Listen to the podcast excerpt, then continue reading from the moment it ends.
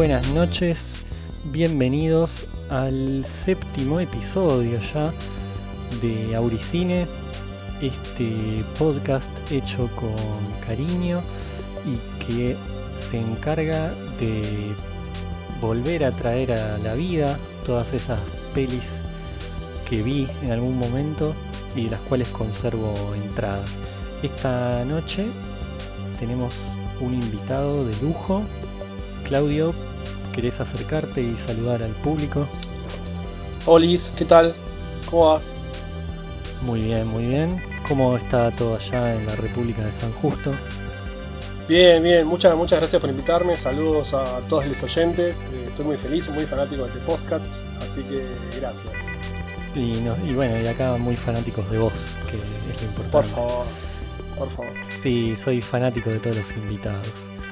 Bien, hoy tenemos el primer especial. Esto es algo único y a Ah, mí me mira. emociona, me emocionó muchísimo cuando Claudio me lo propuso. Eh, vamos a tener un especial dedicado al grandísimo Alfred Hitchcock.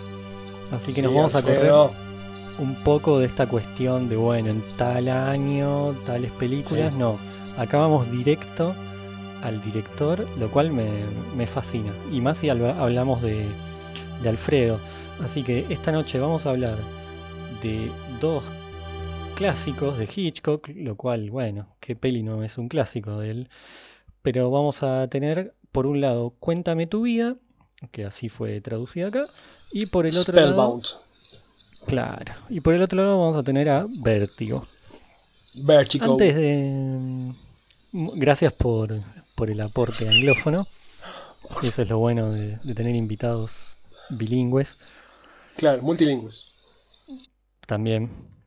Eh, antes de empezar a impresionar a, nuestros oyentes con todo lo que tenemos para comentar, me gustaría empezar por una cuestión un tanto más eh, sencilla, más terrenal, que es qué significa Hitchcock para vos, cómo empezaste con él. Eh, uy, para mí es un referente total. Prim- primero, me- si me permitís, voy a, voy a romper esta pregunta y voy a arrancar con esto del especial, porque contemos un poco, por si todavía no quedó claro, de que este podcast básicamente se basa en películas que vos viste en el cine, de las cuales guardás entradas, y que las cuales vos después invitás a amigos tuyos, amigues tuyos, a que repasen con vos esas películas. Cuando vos, son películas, básicamente es que vos las viste en el cine. En este caso yo no, no, no, no recuerdo si yo vi alguna película de, de Alfredo en el cine, pero recuerdo como, como la, la- sensación de, de- de- ese golpe, ¿no? De estar viendo, si bien algo clásico, algo completamente nuevo. Algo que después, no sé, muchos trataron de imitar, pero nunca pudieron igualar, ¿no? Como los goles de Huracán. Claro.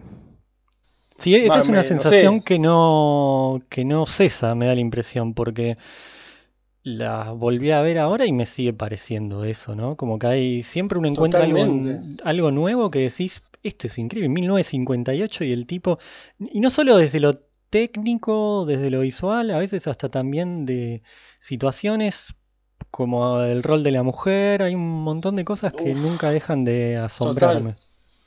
Total, total, total. Mismo ta- también, bueno, estuve con, con motivo de esto, estuve leyendo mucho sobre los significados de sus películas y ciertas cosas que por ahí Ah, en su momento no, no había caído, pero hay muchas escenas que tienen, no sé, un sentido oculto, si se quiere, que es, es como tremendo. Y cuando la volvés a ver decís, claro, cómo no caí antes, qué pavo. No, y además son dos películas que justamente tienen mucho simbolismo, que, que giran mucho, Mucho, alrededor. de- mucho, mucho, mucho, mucho. están muy vinculadas Totalmente. en ese sentido. Dos películas muy distintas, pero con, con muchas cosas en común también me pareció. Sí, muy bueno. conectadas. Sí, al haberlas visto así Sí. una tras de la otra, me di cuenta de eso también, que estaban Sí, muchísimo sí, más conectadas de lo que pensaba. Yo mi vínculo con el bueno Alfredo, eh, obviamente no me acuerdo cuándo empezó, porque nuestra generación, que finalmente tengo un invitado más o menos de, de mi rango etario, lo cual me, me alegra muchísimo. eh, Sí, podría ser tu hijo igual, pero sí. nuestra generación, digo, y, mm, por la tele, por muchas referencias, bueno, es muy difícil saber cuál fue la primera película que uno vio o a qué edad vio tal peli, pero todos sabemos que empezamos o con Psicosis o con Los pájaros o, Total. o con Vértigo, me imagino más Psicosis o Los pájaros, ¿no? Totalmente. Para mí están en, esas tres está la, está la clave, en esas tres, totalmente. Sí, sí, sí, sí, sí. Entonces lo que sucede es que en algún momento de la adolescencia uno lo vuelve a redescubrir. En mi caso lo que sucedió que un verano, tuve un, 2020, en el 2000 yo, que tuve un cólico, esto empecé por primera vez con cólicos renales y por el otro lado me fracturé el, codo. Entonces, terminé, sí, casi al mismo tiempo además. Terminé con una cosa y empecé con gran la año. sí, sí, sí, sí, sí, el 2000 inolvidable. Y y en verano fue, fue justo el verano. Entonces yo quedé completamente ah, solo, mis amigos le estaban pasando. Te agarró el Y2K con todo. El Y2K con todo. sí, sí, sí, claro. Y recién me había separado, o sea, todo lo que se pueda sumar lo, lo sumé. Y que me había quedado una colección de VHS que me había comprado mi madre, eh, no sé, en el 99, 98, en algún momento y que yo no le había dado muchísima bola. Sí me gustaba Hitchcock, me empezaba a gustar el cine, pero no había empezado a verla así de una manera como sistemática, ¿no? Estaba ahí descansando un poco esa colección y en ese verano fue como, bueno, recuerdo mucho de haberme instalado un poco en la habitación de mis viejos, que ahí estaba la videocasetera, y meterle, meterle y verme todo lo que podía. Y ahí, ahí nació mi romance con, con Alfredo, a quien le debo, bueno, le debo mucho de esa convalecencia y por haberme llevado a, otros pensamientos y, yo creo que él en, en, mi vida fue el que me hizo enamorar del cine, porque es una persona que atraviesa toda la historia del cine, filma mudo, blanco y negro, color, este, experimenta un montón de cosas. Eh, entonces yo creo que alguien, como al menos en mi caso, que no venía, que no tuvo una educación así súper progre o lo que fuere de, ese tipo, eh, aprendí cine de cine viendo sus películas. Sí, sí, sí, sí. Eh, sí, coincido bastante. Igual te, imaginaba vos con todos esos malestares y justamente pensaba en el personaje de la ventana indiscreta, ¿no?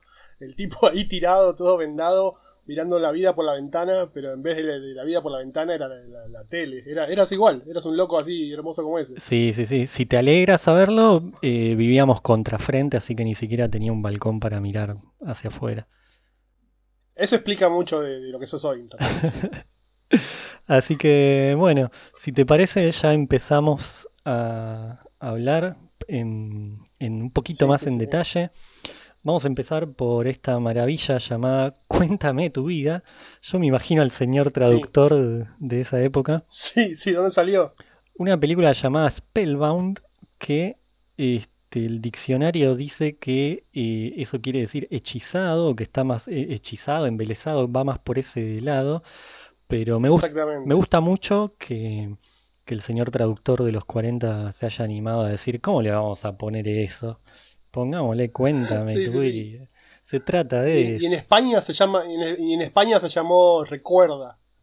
Bueno, muy lindo, muy lindo. Tiene nombre de disco de, de Rafael. Total. Muy lindo.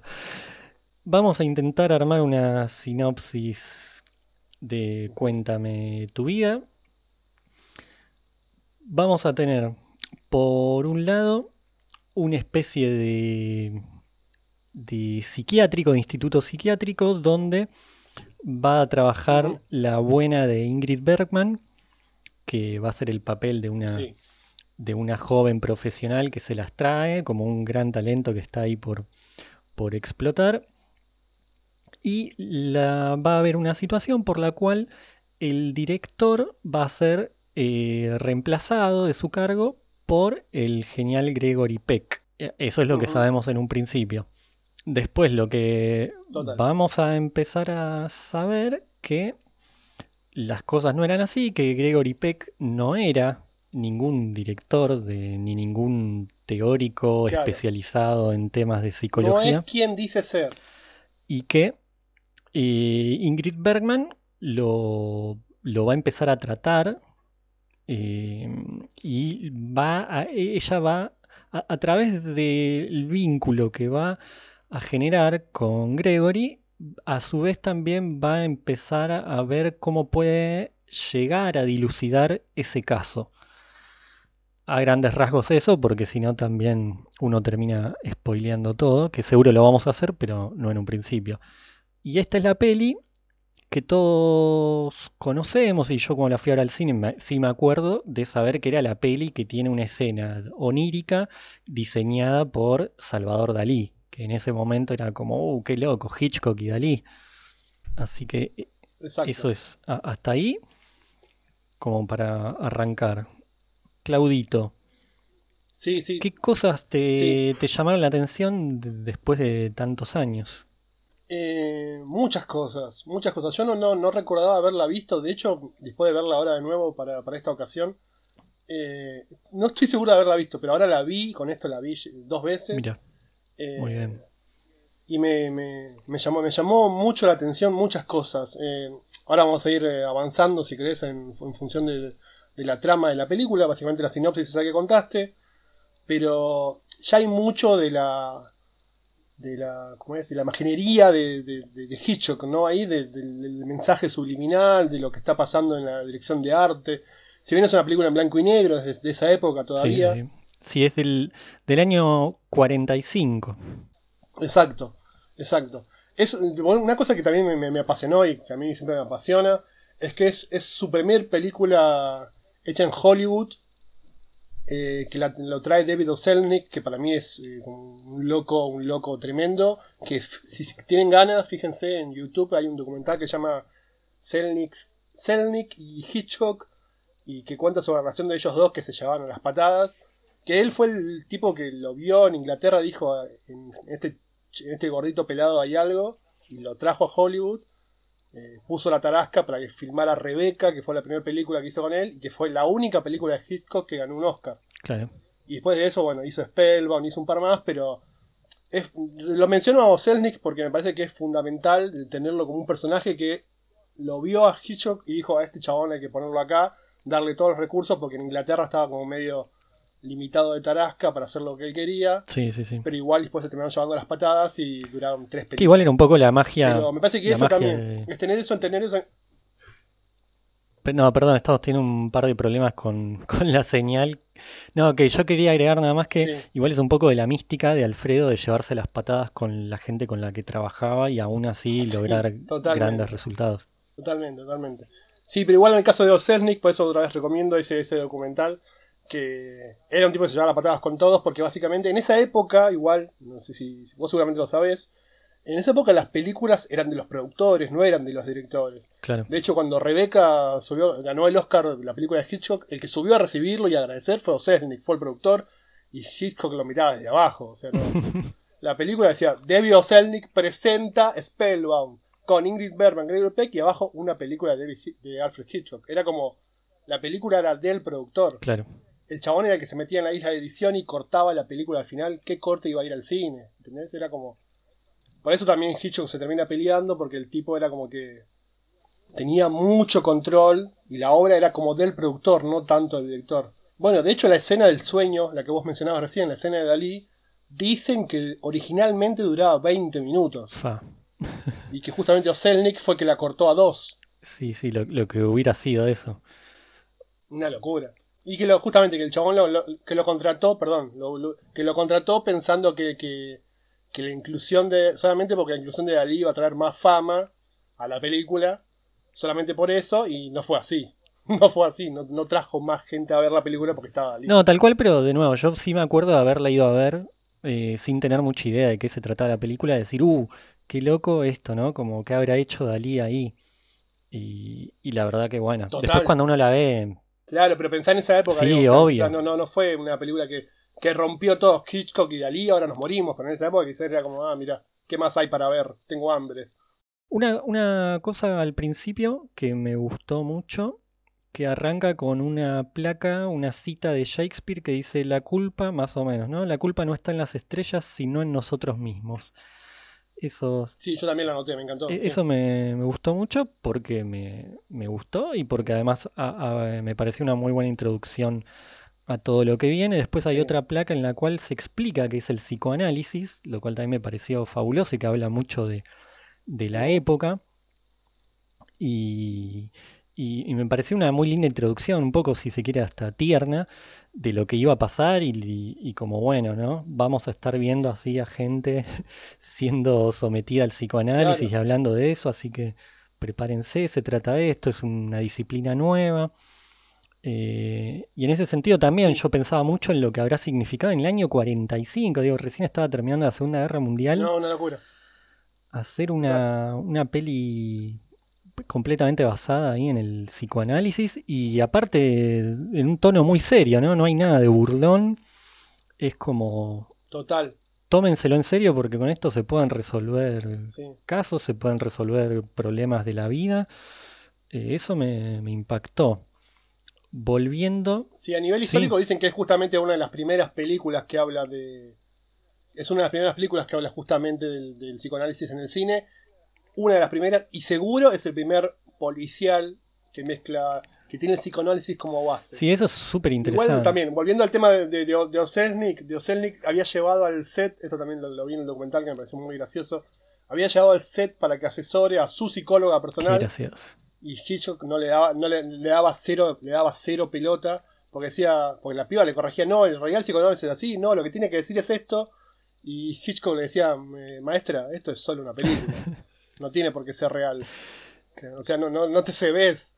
Sí, sí, sí, es que Está, está- está bien, hablamos- hacemos una película sobre psicoanálisis, no tiene que, no es un documental. Es que en ese sentido hay, hay como una cuota de eso, de, de ingenuidad, de ternura, sobre todo en, lo- en los simbolismos, que, que bueno, que uno ya en el 2020 la volvés a ver y decís como qué tierno, pero que, que bueno, debe haber sumado mucho en esa época, o Obvio. habría que ver qué, qué sucedió, qué, cuáles fueron las consecuencias, y si la gente salió a psicoanalizarse en masa o no. Por otro lado, eh, me interesa ya introducir la cuestión del rol de la mujer en las películas de, de Hitchcock, que eso fue algo que, imagínate que hasta me di cuenta cuando me interné ese verano a, a ver esas pelis, era algo muy llamativo, inclusive ya en el año 2000, que vos ves todas las pelis y las mujeres nunca están de decorado, sino que tienen eh, papeles, roles muy importantes. Acá Ingrid Bergman es esta estudiante en un, bueno, estudiante no digo, eh, una, la joven profesional en un mundo completamente varonil, pero no por eso se Sí, es como la única doctora que hay en el lugar ese, claro. Claro. Pero no por eso se achica ni deja de ser importante, al contrario, ella siempre confía en sí misma y le mete para adelante en todo sentido, en, en el amor, porque se va a vincular emocionalmente con Gregory Peck, y en la investigación, porque ella está completamente convencida de lo suyo, y no como un capricho, porque eso también lo podría haber hecho Hitchcock, ¿no? De ponerla a la mujer como una persona emocional y, que a partir de ahí, bueno, se, mm, se encapricha, ¿no? Como, bueno, yo quiero que las cosas sean así, que Gregory Peck sea inocente, entonces me encapricho solo por amor, que le va a pasar eso, y sino que ella realmente lo va, lo va a poder probar. Yo igual no, no sé si estoy tan de acuerdo con eso que decís, ¿eh? En algunas cosas sí, en otras no tanto. Porque también si justamente si, re- si repasás Spellbound, eh, ella es, bueno, es la única doctora en la clínica, Sí. ¿no? En el psiquiátrico. Y la, la basurean bastante. De hecho, una frase que me, que me noté que le dicen es, la mente de una mujer enamorada empeora eh, en el- al nivel más bajo de su intelecto. La, la tratan todo el tiempo de fría, de calculadora, de, de boba. No, no, eso desde ya, pero a lo que yo voy es que el personaje igualmente va a seguir adelante a pesar de estar en un mundo que no la, no la, no la ayuda para nada. Sí, eso es verdad, eso es verdad, eso es verdad. Pero eso me parece que es una constante también. Más allá del tema de las rubias víctimas, que están en todas sus películas, es una constante que sean como vapuleadas y que, y que también, ojo, que el amor sea lo único que las moviliza, también me parece un poco fuerte también. Sí, sí, sí, sí, sí, sí, sí. Sí, pero igual acá yo, además No del sé, amor, me- no, también pa- veo para pensar, su vocación. Al menos yo vi esas dos cosas. Porque mm, conecta a través del, de- del bueno de Gregory y también conecta con, con su vocación. Está bien. Después el final es un final de comedia romántica que, que no, no tiene tanto que ver con la peli, pero bueno, se ve que necesitaban cerrarla de esa forma. Había Un final feliz. sí, bueno, hay un sí, médico sí. acosador ahí que me hacía acordar al polaco Goyeneche. Sí, por Dios. Porque al mundo Rivero tiene un aire, Eh, sí. sí, porque tenía ese bigotito medio Sí, sí, sí, sí. así que anchorita, digo, que, que usaban los, los Sí. tangueros acá. Entonces, Sí, bastante jeropa, que va y le da un beso sin, sin, sin permiso, le dice de todo, la trata sí, re mal, sí. sí, sí, sí, sí, no, ese, ese era muy, ese personaje era muy pesado, muy, muy pesado. Muy heavy, sí, muy denso, muy heavy. Y bueno, Claudio, te voy a proponer, ya que dije tango, si vamos a un bloquecito musical para ir cortando un poco. Ya, mirá, Sí, es que el, el tiempo se pasa sí. volando hablando de, de Hitchcock. sí. ¿Vamos a una tandita? Así que te invito a que adelantes que vamos a escuchar. Dale, dale, yo elegí, si bien rompiendo un poco la consigna de este programa, No, no importa. que siempre escucho, eh, elegí canciones que si bien no son de la época, obviamente una canción de 1945 era difícil porque no tengo esa cultura, pero elegí canciones que me hacen acordar o que se relacionan o que sí siento cierta atmósfera relacionada con estas pelis. Y la primera es una canción muy simpática, muy simpática que, que a mí me gusta mucho, que viene desde fin- es finales de los 2000, 2008, 2009, que es un grupo de La Plata que se llama Maite y sus linternas verdes, que sacaron esta canción en esa época, después la reeditaron con otras versiones que a mí ya no tanto me gusta, pero yo soy muy fanático del demo, cual habla bastante de mí, que se llama Los 39 escalones la canción, y que escucha- cuya letra dice Hitchcock vive a la vuelta de mi casa. Qué lindo. Sí, fue de las primeras. Mira, me hiciste acordar, esto ya me había olvidado. Yo cuando estudiaba inglés en la adolescencia me habían hecho leer el, el- el libro, eh, Los 39 escalones, una versión reducida, y a partir de eso eh, después tuve que ver la película. Mira, me acabo de acordar ahora que lo mencionaste. Mirá que Eh, lo así hermoso, Te hermoso agradezco recuerdo. por el No, recuerdo. por favor. Y bueno, yo voy a ir con un tango del año 1945 de la orquesta de Osvaldo Pugliese. Canta el señor Alberto Morán y el tango se llama Yuyo Verde, que bueno, es uno de mis favoritos de paso y me doy el gusto de Ah. poner lo que quiera. Así que ahí venimos en un ratito.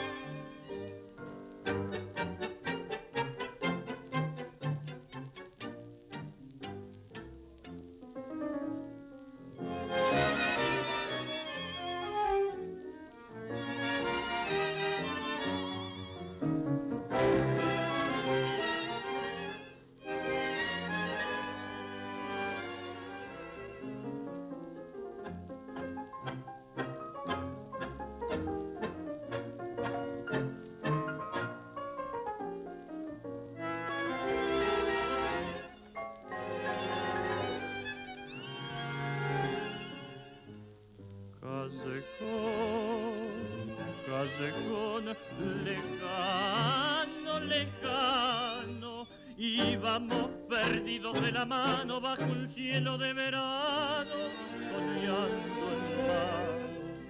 Un parón, un portón igual pensando, y los dos perdidos de la mano bajo un cielo de verano Déjame que llore crudamente con el llanto viejo del adiós. A donde el callejón se pierde, brotó ese yuyo verde del perdón. Déjame que llore y te recuerde, trenzas que me anudan al portón. De tu país ya no se vuelve ni con el del perdón.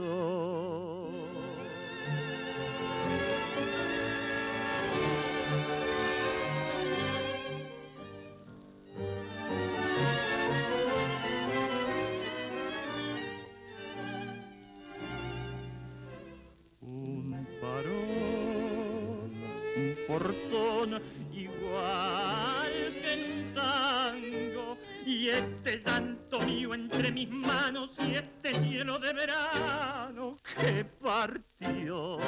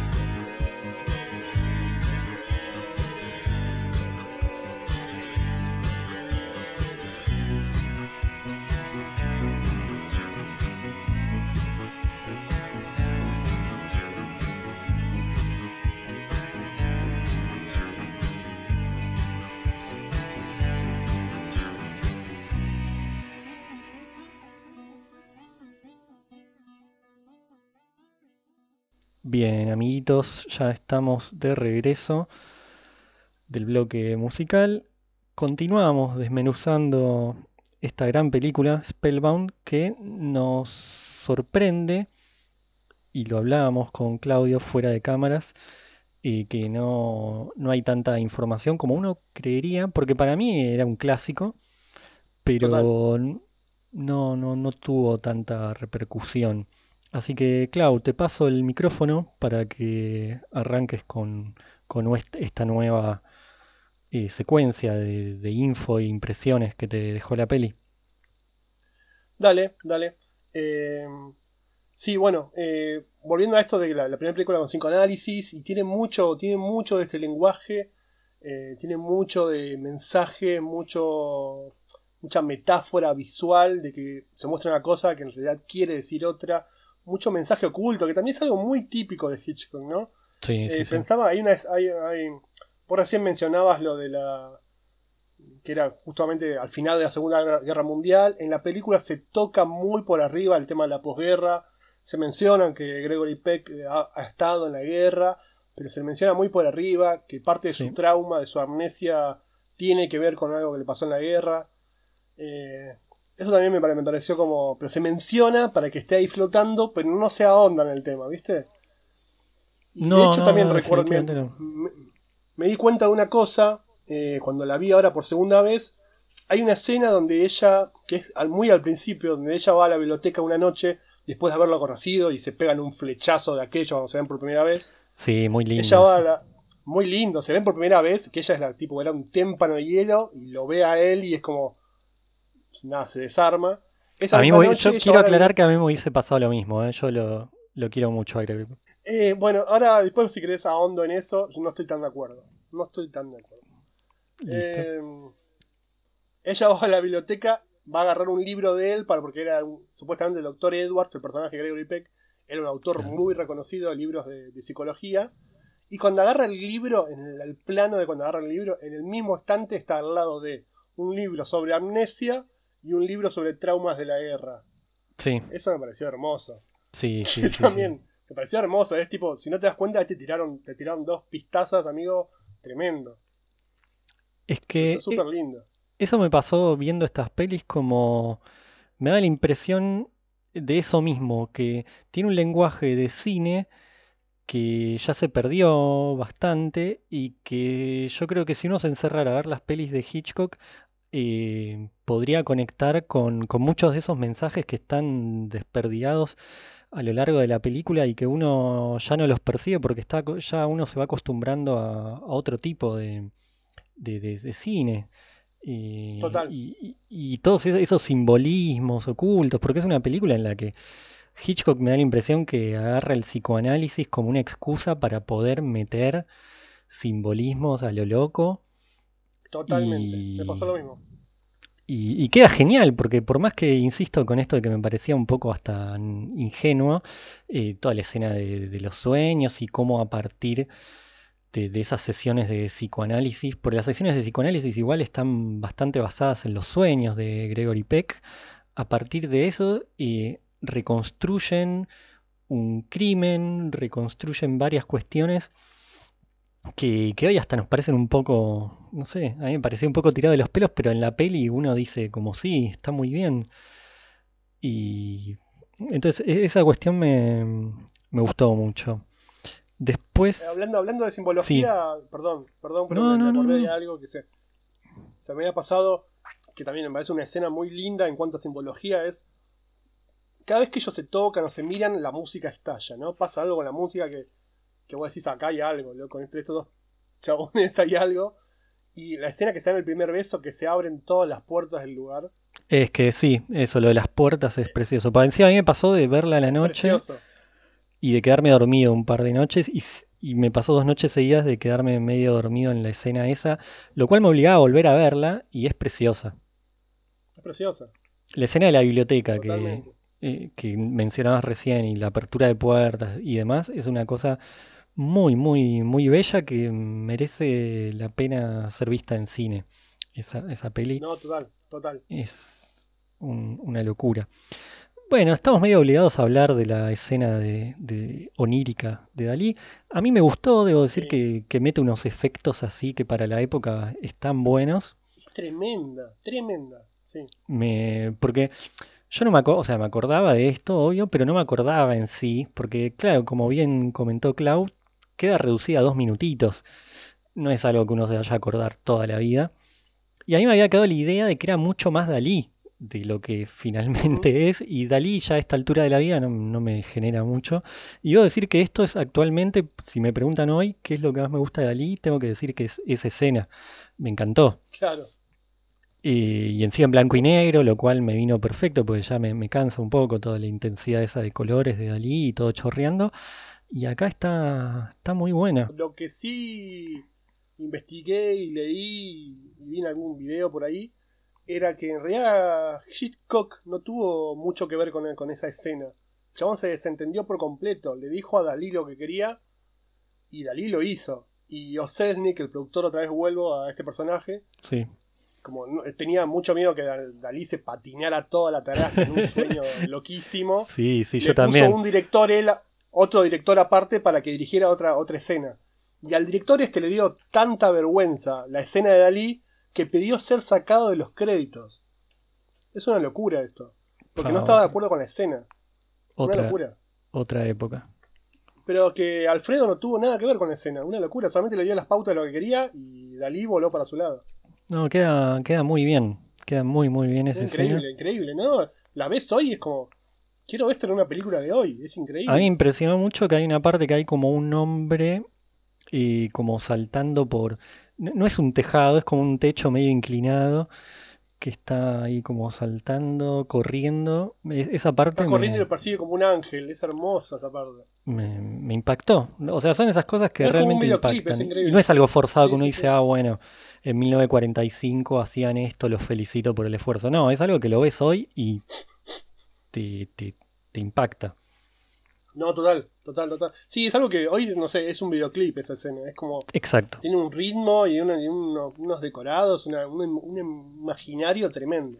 Por eso digo que qué lástima y habría que, que averiguar si, si existe algún acceso al resto del material que no quedó. Bueno, decían que no, que justamente este, este tipo Selznick destruyó todo, pero sería Claro, hermoso. era de eso. eso decían que duraba 20 minutos. ¿Te imaginas esta película con 20 minutos? Era como una pepa. Sí, hubiese sido es- encima, o sea, si ya no trascendió así, que, que es bastante dinámica, con esa escena ya hubiese sido completamente olvidada. Total, total, sí, sí, sí. Bueno, a ver, ¿alguna otra escena que, que haya quedado...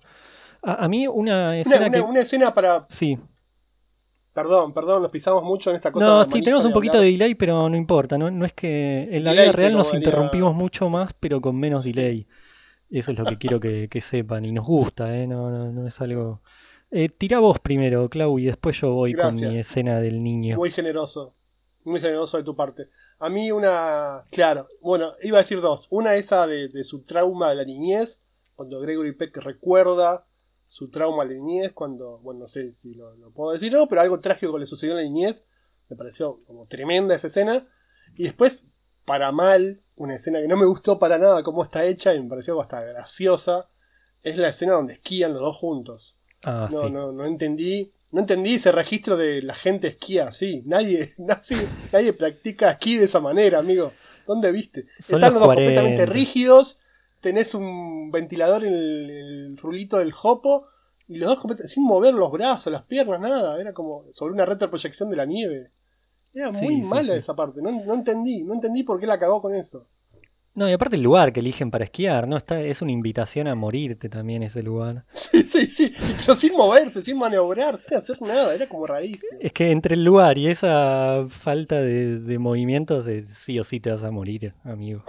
Claro, sí, sí, sí, sí. sí. No, la, la escena que Clau no me quiso quemar es, es una escena impresionante en la cual Gregory Peck termina recordando que el gran trauma de su vida fue el siguiente, que él de una forma accidental eh, empuja al hermano como en, en una especie de, de- ¿cómo se llama eso? De, de baranda, digamos.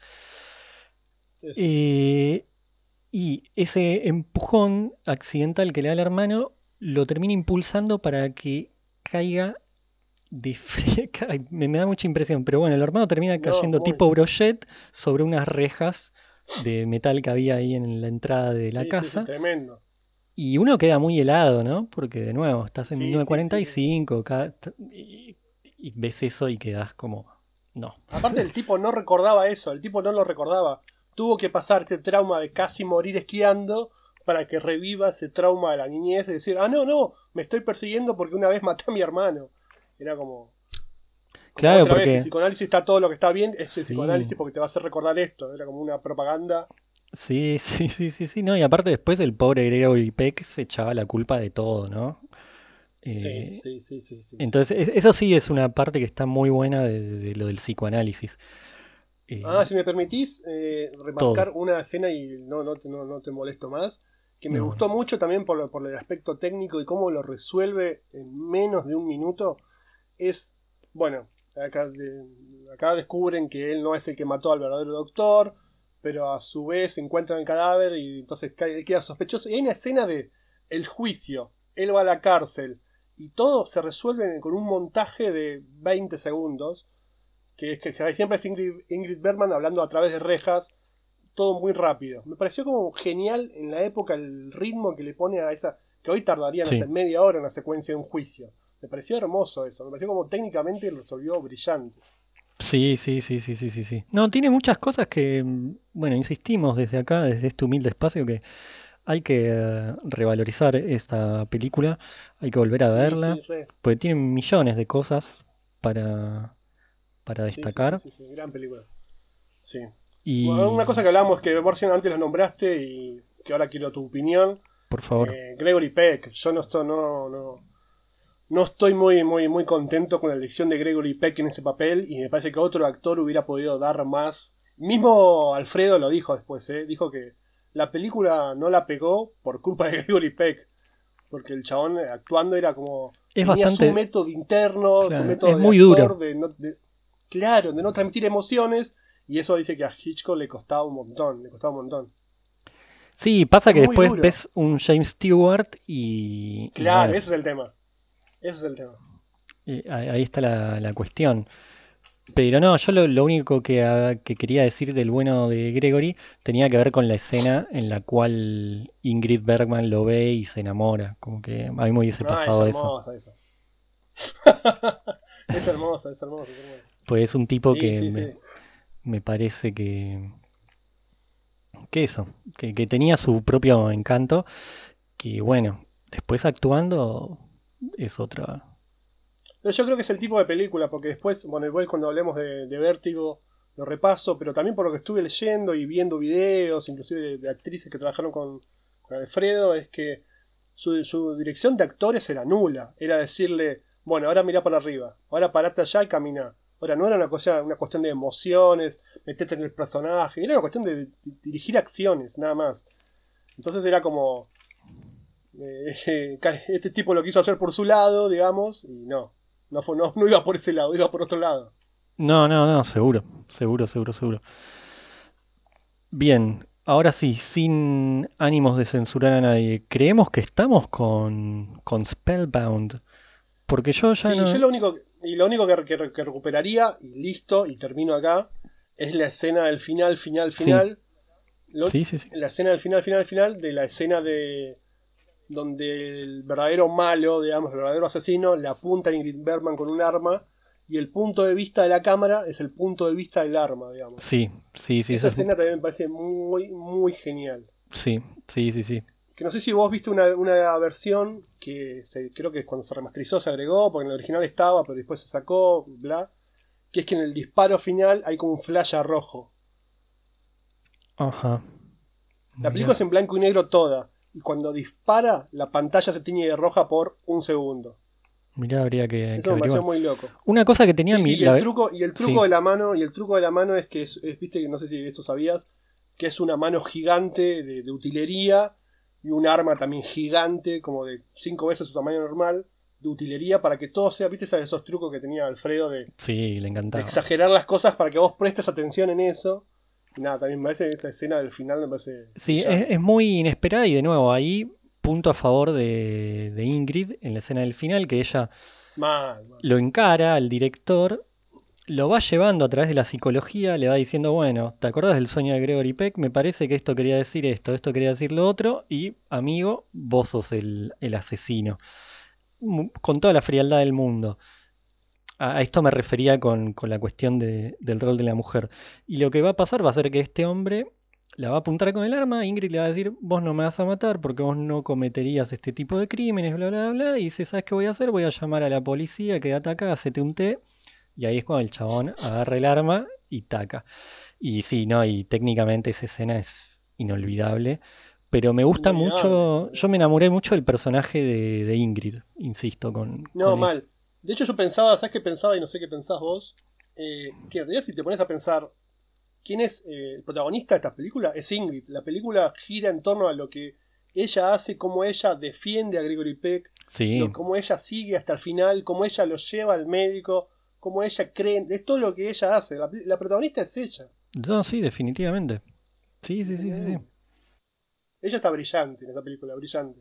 Muy, muy, muy, muy, muy. Y me alegro que, que la hayamos disfrutado por igual.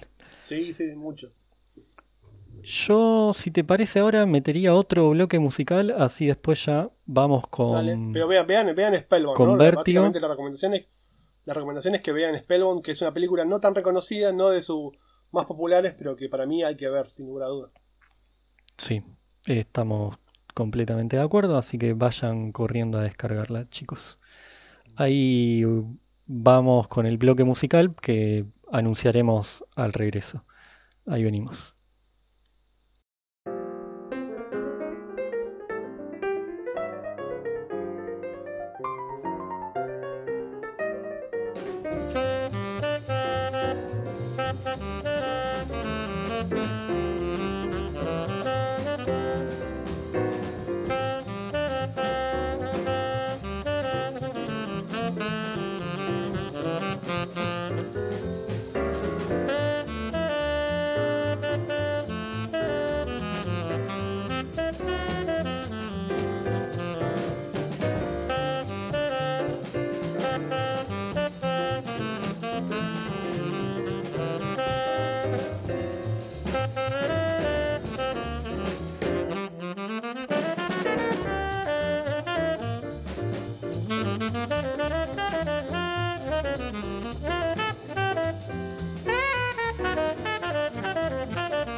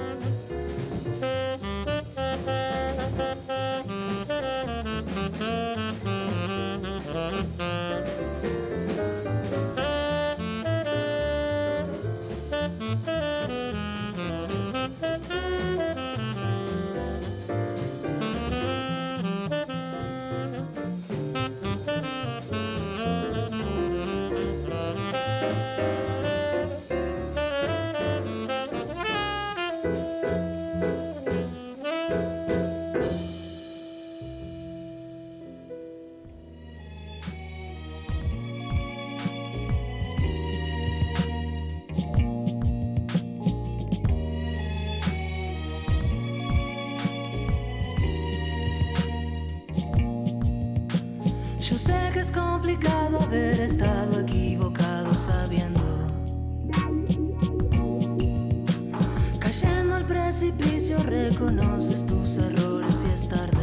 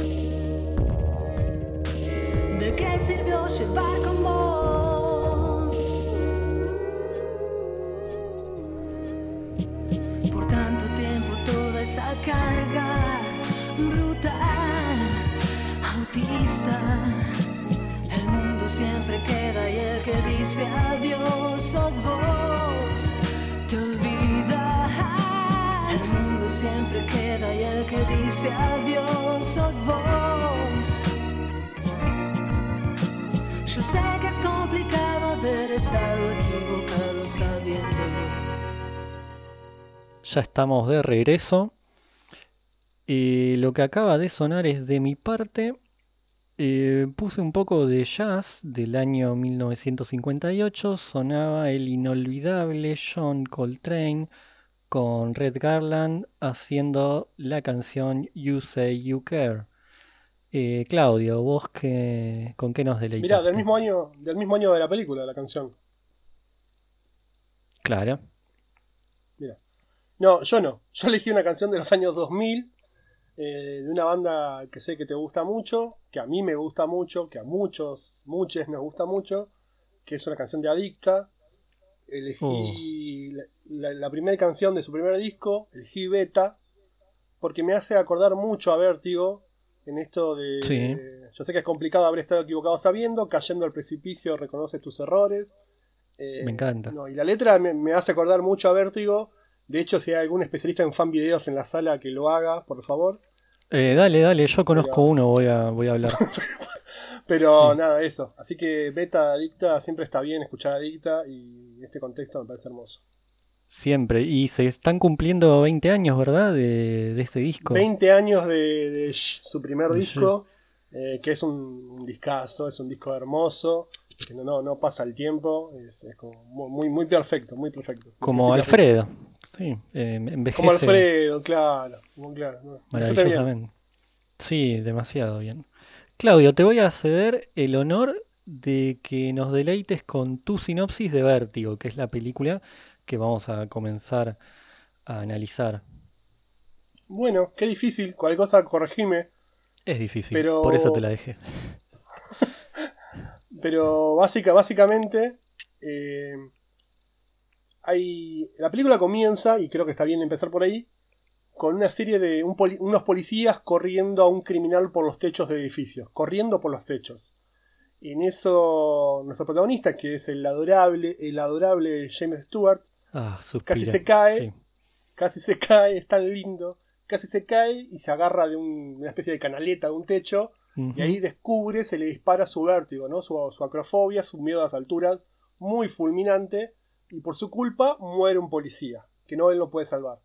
Claro. Es alejado de la fuerza, con eso viene como su descubrimiento de esta enfermedad y una cosa, un, un temor a las alturas muy fuerte, y que paralelamente a eso lo contacta un viejo de la universidad y le dice, che, mira, ya que estás en laburo y que vos sos tan buen detective, mi esposa anda en algo raro. Pero ¿cómo? ¿Te está engañando? ¿Algo de eso? No, no. Eh, cada tanto flashea, la veo que desaparece, que se pone en blanco, se va a vagabundear, no sé por dónde anda. Eh, para mí está en algo como poseída. No, ¿cómo vas a estar poseída? Sí, sí, está poseída.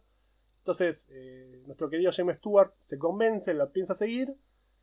Y ahí descubre esto de que la hermosa, hermosa Kim Novak está como poseído, poseída por el espíritu de, de una vieja persona. Sí, de una vieja mujer de esa zona. De una pariente muy lejana de esa zona. Y bueno, ahí es como. eh, ahí yo la dejaría y es como. Como el querido James empieza a investigar y se empieza a involucrar con Kim Novak cada vez más y más. Y empieza a desentrañar qué es lo que le pasa realmente. ¿No? ¿Te parece bien algo así? Me no, me encanta, me encanta, me encanta. Bueno, como dijimos al principio, Vértigo podríamos, si tuviéramos que armar una trilogía arbitraria de, de Hitchcock, de películas que uno cree que trascendieron más que cualquier otra de él, entraría sí o sí.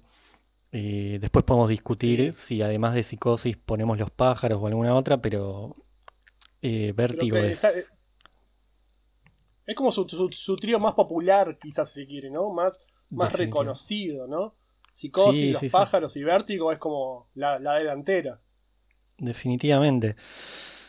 Bueno, ¿por dónde arrancar? Yo, aunque suene monotemático, eh, voy a volver al rol de la mujer, pero porque es algo que la película empieza casi con eso y que me llamó mucho la atención. Esta peli es del año 1958, así que ya pasaron 13 años de Cuéntame tu vida.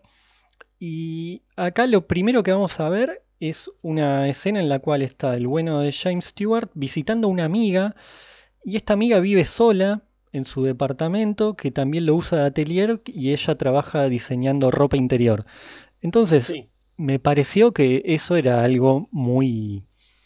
A ver, no quiero decir adelante, claro, claro.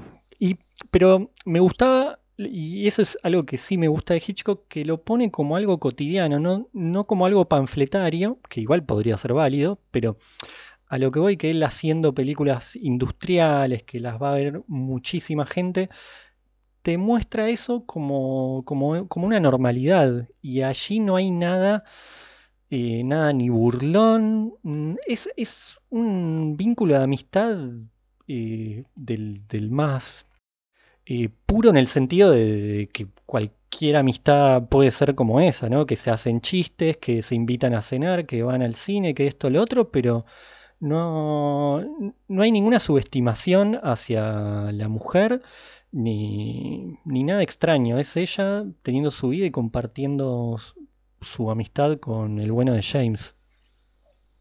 sí, sí, coincido. Ella, ella inclusive es hasta un poco maternal, si se quiere, ¿no? Cómo lo trata. Él es como más, eh, no sé, no sé cómo decirlo, pero más pícaro. Y ella es como que le sigue el juego, pero siempre lo está cuidando, siempre lo está cuidando.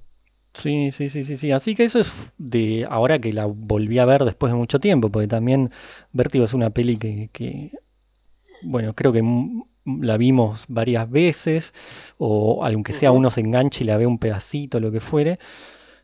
Y me sigue impresionando que uno encuentra cosas nuevas y, y llamativas. Otra cuestión que me gustó muchísimo desde siempre, pero tiene que ver con los colores, con, eh, así como Tremendo. Spellbound es una peli muy blanco y negro, acá tenemos muchísimo color, una época en la que el color explota de alguna forma y Hitchcock lo sabe aprovechar muy bien con las locaciones que usa, está filmada en San Francisco, entonces vamos a tener eh, muchísimas locaciones naturales y los interiores de los locales donde va a entrar, van a entrar, los vestuarios, todo explota, es como que sale de la pantalla. Sí, sí, sí.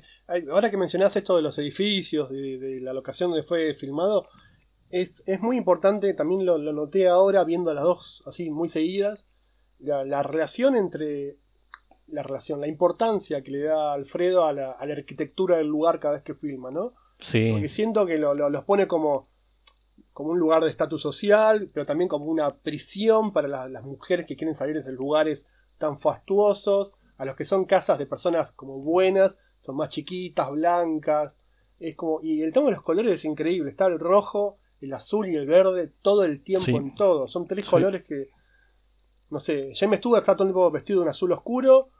Kim Nova que está o de gris o con algo verde que la sobresalta de sí, un verde esmeralda hermoso así, el auto de, ella. Los colores es, total, la puerta de la casa de él, todo, todo está como muy marcado el tema de los colores, es hermoso. Hay una escena donde van al bosque de secoyas, que solamente ya vamos a hablar más, más adelante, que también está todo como de una, de una oscuridad muy azulina, muy, muy, muy preciosa.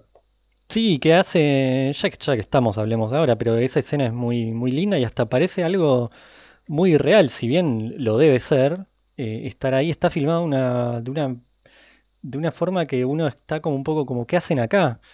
Y muy, muy loco eso. Muy loco eso, bueno. Hay excusa para, para hablar del paso del tiempo y los años y todo, ¿no? Pero sí, cómo lo engancha, sí, sí, no, no, no, es, es magistral y uno entiende porque sigue envejeciendo también. Es una peli en la que hay mucha cuestión, que esto sí se vincula con Cuéntame tu vida, con la cuestión de traumas, cuestiones no muy resueltas del todo, desde el vértigo hasta la cuestión esta un poco traumática, esta historia de estar poseído por una persona del pasado sin saberlo, o sea, lo, sabe el, marido de, la buena de Kim Novak, que es el, quien contrata a James Stewart para que la siga. Y están estas cuestiones. Y... Sí, mira, si, me permitís, yo justamente anoté esto que vos decís. Sí. ¿Qué tienen en común estas dos películas? Que bien son muy distintas eh, y tienen un tratamiento bastante distinto, tienen cosas en común, que es justamente eso. En las dos eh, hay personas que no son quienes dicen ser. En las dos hay mujeres muy rubias y muy frías que lo único que las moviliza y las cambia es el amor. En las dos hay alguien inocente que está acusado de algo que no cometió. Y en las dos hay secuencias de sueño que son muy fuertes y muy hermosas de ver. ¿Eh? Y en las dos hay trastornos eh, vinculados con, algo cerebral como la amnesia y el vértigo. Eh, sí, sí, sí. que son cinco, cinco cosas muy, muy fuertes, ¿no? No, no, no, definitivamente. Que son cinco puntos en común que yo no hubiese pensado que, que, había tanto contacto y que al verlas era como, uh, pero esto me hace acordar un poco a la otra. Y. Claro. En es un poco recurrente también, me parece, en la filmografía de Alfredo, el tema el tema, bueno, la, rubia víctima, el hombre que es perseguido por algo que no cometió. Si te pones a pensar y a ver, es más o menos eh, algo, un elemento que lo, persigue siempre, me parece. Sí, sí, sí, sí, sí. Y él necesita un poco eso también, como digo, lo de la mujer, eh, que es casi un fetiche que él tiene, y que eso siempre se cuenta, de cómo lo obsesivo que era con el vestuario de las mujeres, de que se vistieran de cierta forma, de hasta el último detalle estar ahí los accesorios. otra, otra cuestión que quería mencionar y que es una presencia muy fuerte en la película tiene que ver con la música que está hecha por su casi socio porque bueno musicalizó no es la única película que musicalizó de él el señor Bernard Herrmann que bueno, a mí me pareció fascinante como la... Eh, me parece que es un personaje más, la música o, varios personajes más, eh, en el sentido de es una película que está casi todo el tiempo con música y, va acompañando mucho las, las, escenas. No es que solamente aparecen las escenas de acción o lo que fuere, sino que siempre está ahí eh, sumando, ¿no? Si, como si uno ya no tuviese suficiente con toda esta cuestión estética tan impresionante que, que existe.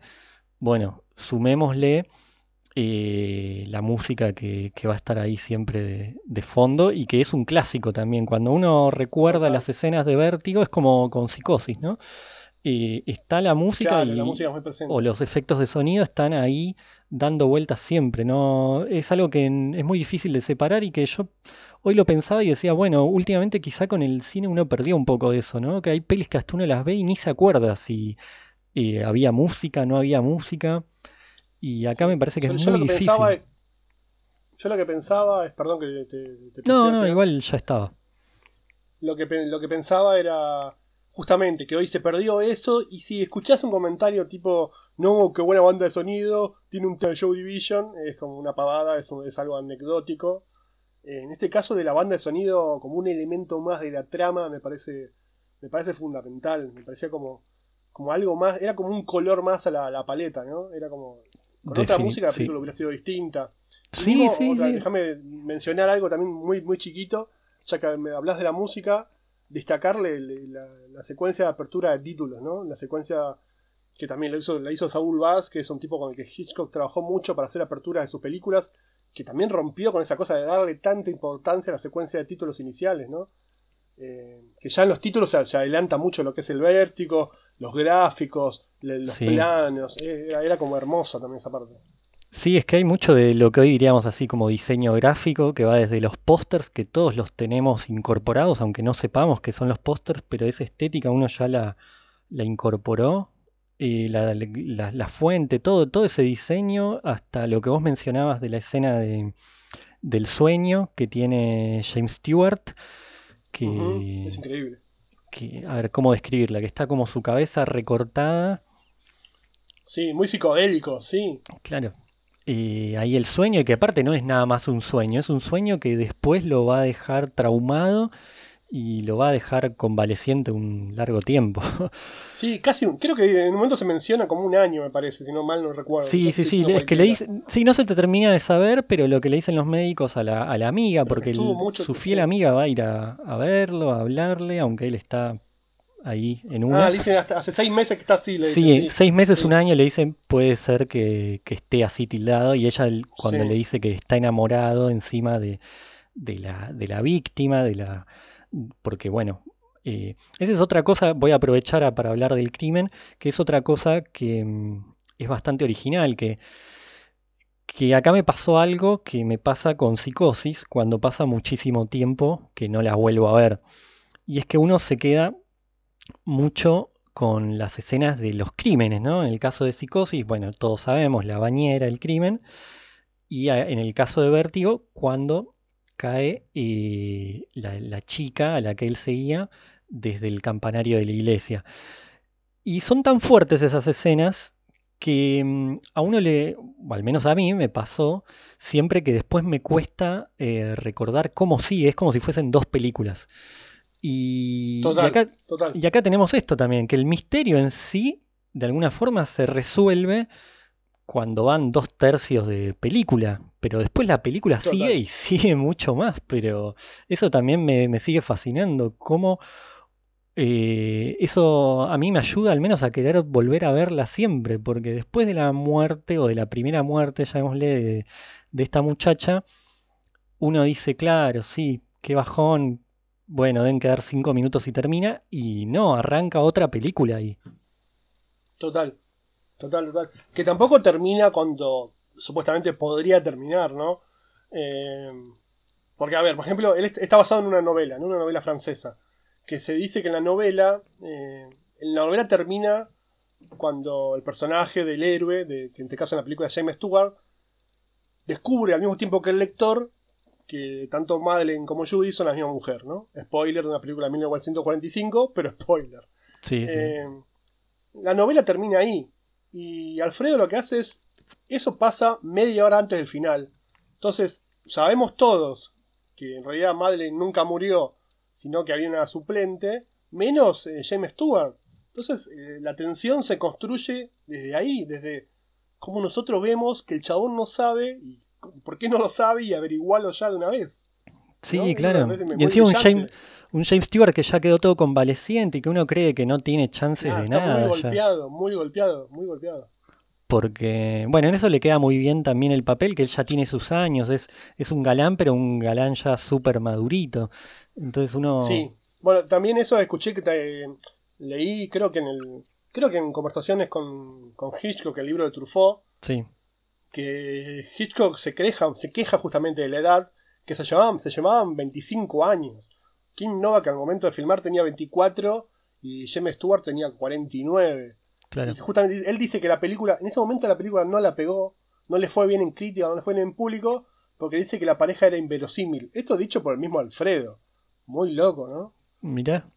Sí, uno la ve hoy y no, no repara no, te, eso. No te, pasa eso, ¿no? Totalmente. Pero también es muy loca la diferencia de edad y como no se nota en pantalla tanto. Se los ve como bastante parejos, quizás.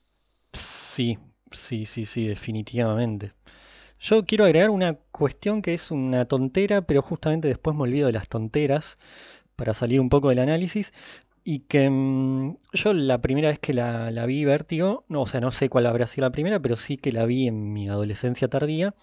Y que en ese momento yo era fanático de, de esta banda que casualmente es de San Francisco, Fate No More.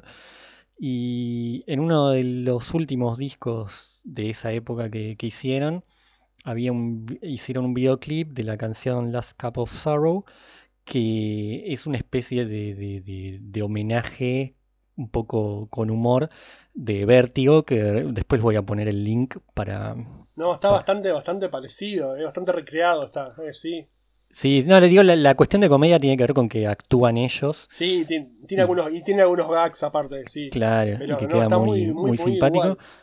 Pues, está muy, muy bueno, es, es recomendable eh, que, que verlo porque, bueno, no sé, me parecía simpático, fueron dos cuestiones que tuvieron mucho peso en mi adolescencia, tanto esa banda, que esa banda no envejeció tan bien en mi vida, al menos, como Alfredo, que Alfredo cada día filma mejor, diríamos. sí, sí. Sí, sí, tal cual. Y si para yo también, déjame, ya que estamos en este terreno de la trivia paralela. Ah, sí, es coso, lo mejor. y como antes, como antes recomendé el documental de Hitchcock y Oselnik, recomiendo, hay un documental muy chiquito que dura media hora, creo, que se llama Obsessed with Vertigo, Obsesionados con Vértigo, que lo hicieron los tipos que en a fines del 90 restauraron Vértigo porque Vértigo se veía para el culo, había perdido todo el color, todo, y los tipos que lo restauraron hicieron un pequeño documental sobre y hablaron con, no sé, con varias actrices que participaron en la película, con, fueron a los a las locaciones originales. Está muy bien también, y trae, te trae como más data de lo que pasó en la peli. Muy bien. Y permitime agregar entonces. Sí. que hace un par de años en un Bafisi pasaron el documental de las entrevistas de Hitchcock y Truffaut y creo que se consigue fácilmente. Sí, para los que no quieran ver, leer ver, el sí, libro, eh, le meten derecho al documental que estaba muy muy bien. Yo me acuerdo de haberlo visto y salir súper satisfecho. Mirá vos. Sí, no, no, no, no lo he visto, pero vi, vi que está en las, plataformas ahí disponibles, así que hay que verlo. Sí. Por otro lado, eh, quiero mencionar, saliendo un poco de la peli para eh, dar un poco de, de aire, eh, que estas dos pelis casualmente las vi en la Lugones con dos años de diferencia, en dos ciclos distintos, que no, no recuerdo si eran dedicados a Hitchcock. Yo tengo el recuerdo, quizá me esté confundiendo, que hubo un Hitchcock versus, versus Truffaut, pero no, no recuerdo si, si fue este el ciclo.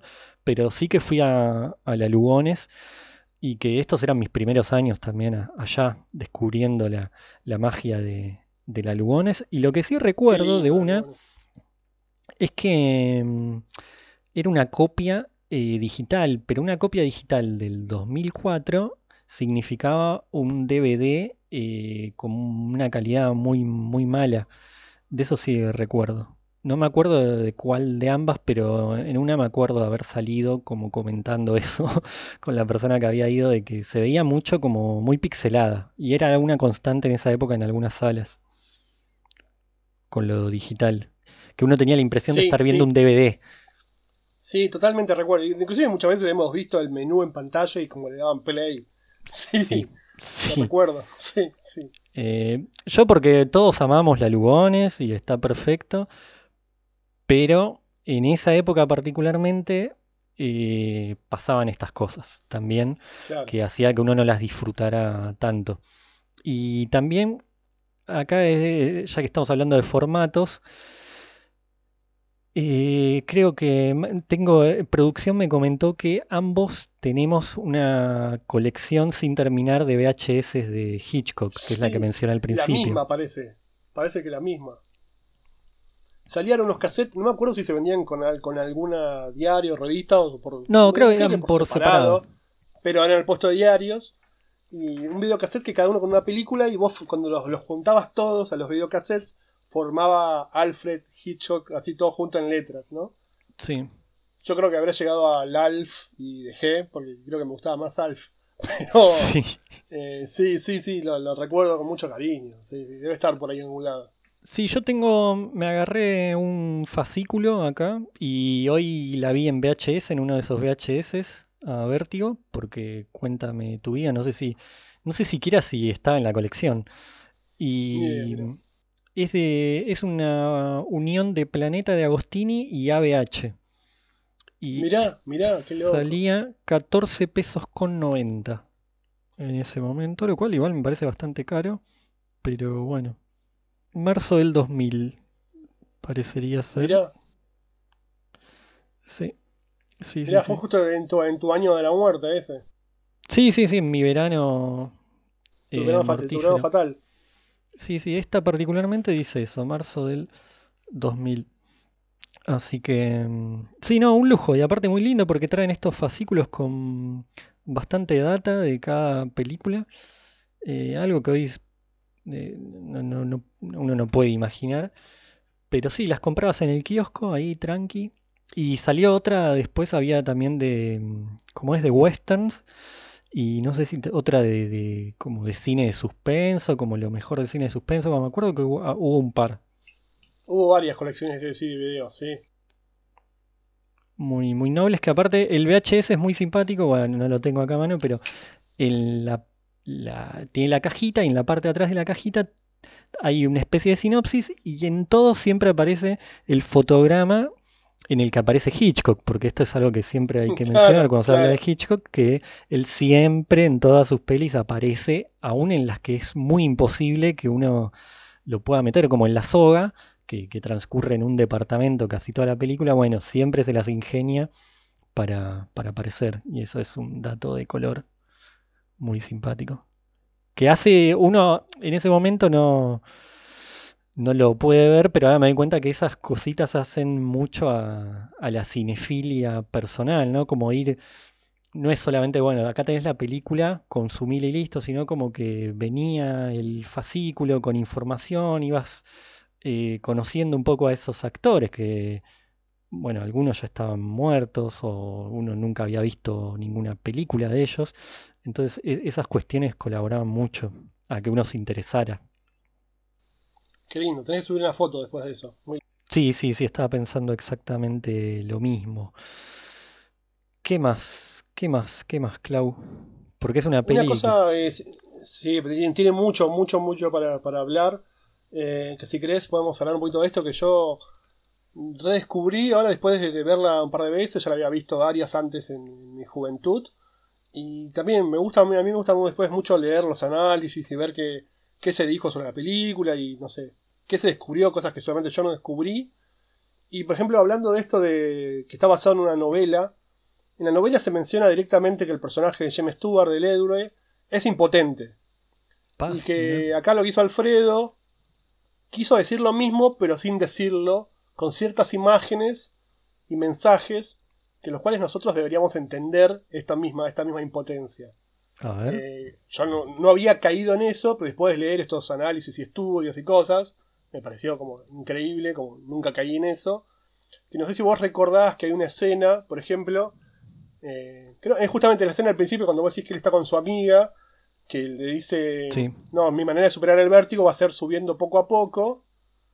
Y entonces le traen como un banquito con muchas escaleritas, ¿te acordás? Sí, sí, sí, sí, sí. Y lo que dice este, este libro es que en realidad eso era una representación de la erección y que él nunca puede llegar al último escalón porque justamente antes no puede llegar nunca a electar. Ah, me vuelvo Eh, loco. Que, que en esa parte también, en esa parte viste que anda siempre con un bastón. Sí, eh, sí, sí. Porque es, también es un símbolo fálico. Y que en un momento le dice a la amiga, ¿te acuerdas que nosotros estuvimos comprometidos y nos separamos pero no pasó nada? Y ella lo mire con cara pícara, es porque justamente, porque nunca había pasado nada entre ellos. Claro. Claro, es casi un, la- un sketch de Franchella ahí ya. claro, pero en realidad después también vi una nota a ella, más, muy viejita, pobre, diciendo que también la dirección de actores de Hitchcock era, bueno, ahora mirá a cámara, ahora baja la vista, ahora mirá para allá, ahora sonreí. Le iba diciendo gesto por gesto lo que tenía que hacer, tenía como la película en su cabeza de cómo tenía que hacer, ¿no? Que no quería que la actriz la cagara, básicamente. Sí, sí, sí, sí. No, y eso se, bueno, eso lo fui aprendiendo con, con estos los fascículos que mencionaba, de lo mal que la pasaban las actrices eh, por, por lo obsesivo de, de Hitchcock y de querer estar en, en todos los detalles, aun si eso eh, conllevaba con algún, tra- ah, con algún trauma, porque mismo en esta, en Vértigo, originalmente iba a actuar otra muchacha que a quedó embarazada. Sí. Y bueno, y medio como que le encajaron a Kim Novak, a Hitchcock, que no le volvía muy loco. Y lo que se comenta es que al primer día la traumó tanto que listo, la dejó lista para que después hiciera lo que él quería. Kim No- claro, yo lo que leí, creo que lo leí también en el libro, es que Kim Novak, Kim Novak le fue con, bueno, para mí el personaje se debería vestir así y debería eh, de- tener esta motivación, y le dijo, no, el vestuario ya está hecho porque lo hice todo para ver a la motivación va a ser esta y vos vas a hacer lo que yo te digo, Deja- no, te- no vengas con ideas acá al set porque te equivocaste es lugar. mía. Fue como Sí, sí, sí. era como- agradecé que estás muy- actuando acá. muy, muy duro con eso, ¿no? Sí, sí, sí. Recuerdo que había un bar cerca de Plaza Italia llamado Kimi Novak en los 2000 también. totalmente, Este, un, un bar de mala muerte realmente. totalmente. Pero bueno, Y ya. déjame terminar con esto de la simbología sexual, dos cosas más que, que me Muy bueno que me pidas de dejar terminar, ¿no? Después de lo que Muy venís contando. ahora, ahora vendría el ruido de platillos. Gracias. Eh, dos cosas más, dos cosas más. Hay una... La, la escena, el primer beso entre James Stewart y Kim Novak, cuando ella todavía es Madeleine, la, la mujer atormentada por su fantasma, Sí. se dan un primer beso como a, las- a las- a la orilla de un, de un río. Cuando se dan el primer beso, al mismo momento que se dan el primer beso, las olas rompen contra, contra todo. Ah, mira. Cuando se vuelven a besar, las olas vuelven a romper. Y eso dicen que es también es una simbología sexual muy fuerte. Y que también, cuando después Kim Novak lo va a buscar a la casa, para agradecerle que la haya salvado de casi ahogarse en esa escena que también es muy linda, le dice, sí, me acordé de tu casa porque viví cerca de la Torre Coito. Sí. Si la Sí, Torre. Coito es para lo único que me, es, es para lo único que me sirve, le dice él. También, como siempre mencionando el tema este de la sexualidad. Mira.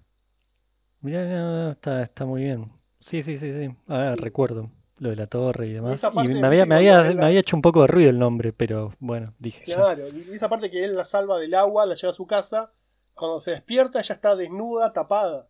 Y nunca, se me, nunca ella le pregunta quién me desnudó, cómo llegué acá. Sí, Es como sí. muy natural. Y él también. Es como, sí, tomá, ponete mi bata. Es como la desnudez como ahí, como tratada, muy raro. Sí, es cierto. Es cierto. No, me parece, y bueno, también el tema de los colores, todo, ¿no? Me parece muy, muy hermoso. No, es que es otra para ver en cine. O sea, es decir, uno la vio, la disfrutó en una pantalla, 10 puntos. Pero esas películas en cine son una locura. No, debe ser, no, no tuve la suerte, pero debe ser muy linda ver esa No, y yo ya te digo, la quiero volver a ver bien porque recuerdo que pasaba eh, este tema. Al menos en la Lugones, creo que en el Malva no, porque ya tenían copias en fílmico y bueno, de última se veían mal Claro. por la copia, pero se veían bien de formato, qué sé yo. No, y cómo cambia la, eh, la- la- Para mí, Kim Nova, que está. Para mí está brillante en esta película. Está, es increíble cómo, cómo hace dos personajes completamente distintos, la misma actriz. Me parece genial. Sí, es que sí, sí, sí, sí. No, no, no, no parece la. O sea, por más que uno lo sepa, no parece la, la misma No, actriz, parece, no parece. jodas, no. Y como después se la va transformando de vuelta en la, en la original. Es brillante y como otra vez vuelve a cambiar el color, vuelve a cambiar la luz. Ella emerge como de entre una niebla. Es como muy, también muy increíble todo. Y por último, me gustaría que habláramos un poco del final. ¿Qué sensaciones te deja? Porque a mí el, final me sigue sorprendiendo. Es Y muy tremendo el final. Es, terrible. Y eso también que- se explica que también e- era la época que, que Alfredo ya se estaba autoproduciendo y estaba haciendo la suya, ya tenía cierto nombre. Porque en, en la época de los estudios, esta época de Oselnik, lo obligaban siempre a tener un final feliz, digamos, ¿no? Claro. Eh, y acá el tipo, nada, la película termina con ella muriéndose y, y- y casi él, como que él es responsable y él parado mirando su cadáver sin hacer nada, ¿no? Sí, Superando no, su y- vértigo, pero Y la monja ahí, casi la monja ahí como muy siniestra, sí, sí, sí. muy sí. siniestro ese final. Muy... Y sigue impactando, digo, pasan los años y uno lo vuelve a ver y te quedas igual de sorprendido. No, es tremendo, es tremendo, es tremendo. Y aparte hay como una, una escena que uno dice, uh, acá va a pintar la felicidad, que es cuando él se cura el vértigo, porque él está, vuelve a reconstruir e- esa, esa escena con, con la, la nueva Kim Novak. Y vuelven a subir los escalones y todo lo demás. Le dice, no, banca que voy a ver si me aprovecho y me curo de- del vértigo, cosa que Claro, claro. sucede. Y el chavo dice, mira para abajo y dice, me curé, genial. Y sonríe. Y uno dice, listo. La Ya va a abrazar, le va a dar un, sigue, sigue hasta un el final. beso y nos vamos, ya está. Sí. Y no, el tipo necesita ir hasta la torre y seguir interrogándola y, y bueno, y después pasa Sí, lo sí, que pasa. necesita, la, necesita la, la verdad. Sí, hasta me da un poco de pena ella, ¿no? Pero también cómo se las hizo pasar, ¿no? Pero bueno, hay que, tienen que, no, no contamos la película, así que tienen que verla, queridos oyentes, porque es una película muy genial. No, y aparte igual es una peli tan compleja, si se quiere, que uno puede igual contar y decir, mira, va a pasar esto, esto y aquello, y la estás viendo y, y estás igual ahí súper atrapado, que esa es la gracia que tienen las películas Totalmente. de Hitchcock, ¿no? Como que... Y como decís, tiene como varias, tiene como varias películas dentro de una sola, ¿no? Sí, Como que a la mitad, a la- no sé, al- bueno, esto de los puntos de giro del guion. A la, a la media hora cambia, a los tres cuartos vuelve a cambiar, y es como varias, varias temáticas, como románticas, policial, de suspenso, muchas cosas, fantásticas, inclusive en el tema del fantasma de ella, muy, muy loco. sí, sí, sí, sí, sí, sí. Así que bueno, Claudio, me alegro muchísimo de haberte tenido, que este va a ser el podcast récord de duración. No, no va a durar las cuatro horas que yo originalmente quería que durase, pero va, va a andar por ahí. Y sinceramente espero volver a, a tenerte acá comentando algo un poco más arriesgado también, algo que, que nos saque de nuestra zona de confort. Eh, Ok, ok. No me animo a la familia de mi novia y esas cosas que a ustedes les gustan, pero algo puede ser. Bueno, ya, ya te vamos a, vamos a quedarte después hablando con producción que vamos a ver qué, qué te pueden ofrecer. Sí, ya sabes, ya sabes mi tarifa, así que mi cachet está todo bien. Perfecto. Bueno, nos vamos a despedir con un poco de música. Eh, yo elegí un- una cancioncita del bueno de Miles Davis llamada Milestones, que también es del año 1958, para cerrar con un poco de jazz. Y Clauchis, ¿qué elegiste? Yo no, yo no. Primero, primero agradezco al programa, a la producción que me trató tan bien. Eh, me, me encanta, soy fan de este programa, así que es un honor ser parte. Y elegí para cerrar una banda que rondó el under argentino en la primera mitad del 2010, entre el 2010 y el 2015, que son los Santos Guzis. Mira. Y elegí una canción que se llama Dear Kim, querida Kim, que está dedicada a todas las Kim del mundo y que yo la pienso para la querida Kim Novak, que aquí en esta película está particularmente genial. Así que para ella va Dear Kim de los Santos Guzis. Listo, no se diga más. Nos vemos.